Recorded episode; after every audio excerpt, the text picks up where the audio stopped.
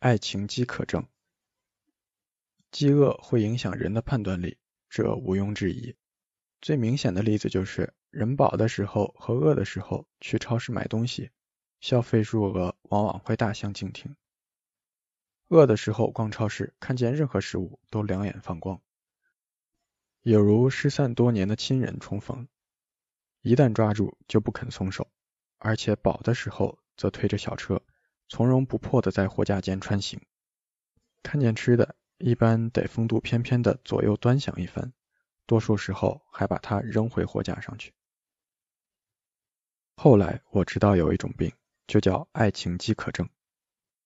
我琢磨着，饥渴症都是一样的，不管前面的定语是不是爱情。爱情饥渴症最大的临床表现，就是迫不及待的将落入手中的随便什么食物，都飞速的塞到自己的车筐里去。而且不管那个食物多难吃，都坚信它就是自己最想吃的东西。而且不管它的价格如何，都一定要把它买回家去。总而言之，被饥饿冲昏了头脑。一般来说，一个人要饿得老眼昏花的程度，总得饿了一阵。所以，多年没有正儿八经谈恋爱的大龄男女青年，是爱情饥渴症的高发人群。尤其是大龄女青年。因为对爱情的胃口特别好，因为眼看着兜里的粮票就要过了期，所以看见一个吃的在眼前，哪怕是发了霉的包子，哪怕是烂了心的苹果，都要一个箭步冲过去，不分青红皂白的往肚子里吞。问题是，看都没看清的东西，直接往肚子里塞，能有什么好结果？霉包子也好，烂苹果也好，看见你跑得这么快，吞得这么急。肯定要沾沾自喜，自然而然的，他会把你的饥饿感误解为他的内在价值。我是不是很牛啊？我是不是很酷啊？是不是有种我自己都没有发觉的神秘魅力啊？霉包子、烂苹果，照着镜子，抹着自己的大背头，越看越得意。不行，既然我这么牛，有这么神秘的魅力，哪能也要在你伸手的那一刹那，把自己的价格上调个百分之五十？八十的，所以我们才看到无数的兄弟姐妹痛心疾首的抱怨：什么东西啊？要财没财，要貌没貌，要钱没钱，架子倒大的很。那可不，你给人家那么多颜色，人家能不开个染房吗？没包子因为你给的那点颜色，把自己看成了新鲜包子；新鲜包子因为那点颜色，把自己看成了红烧肉；红烧肉因为那点颜色。把自己看成鲍鱼、鱼翅，反正你的爱情饥渴症造就了对方的自大狂，对对方其实也不公平，因为患有爱情饥渴症，所以你寻找爱情的时候，寻找的是一剂膏药，牢牢的贴在你的伤口上。既然你找的是膏药，它最重要的性能就应该是安全，是杀菌，是保护，它要治疗你历史上所有的炎症，还要抵御将来所有可能的细菌。可是，爱情它不仅仅是狗皮膏药啊！人们说了，爱情要像鲜花一样美丽，鲜花无用，只负责美丽。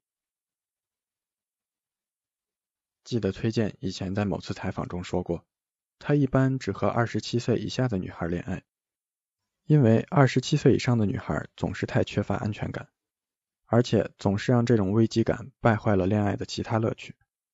虽然这话里充满了性别歧视和年龄歧视。但是我承认，他有他的道理。他不愿意做一片膏药，被按在一个爱情饥渴症的伤口上，一按不起。英语世界有一句话被说的有点泛滥，叫做 "I love you not because I need you, because I want you"。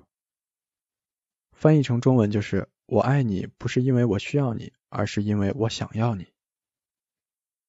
这个需要和想要之间的区别。就是把对方当做一张狗皮膏药，还是一朵鲜花的区别。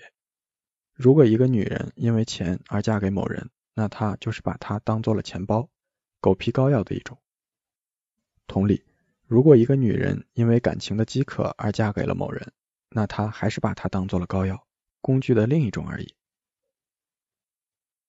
据说，真正的爱情不是因为对方能带给你什么，而是因为你就是欣赏对方的美好。对于爱情饥渴症患者来说，找到他的膏药也未必就是一件好事。饥饿是一种蒙蔽，所谓饥不择食，说的就是这个道理。等你发现自己把随手捞来的包子、苹果塞进肚子里，大半饱之后，也许会突然发现，其实你并不爱吃这些包子、苹果。其实这些包子、苹果并不是美味的，怎么办？把剩下的扔到垃圾桶里去？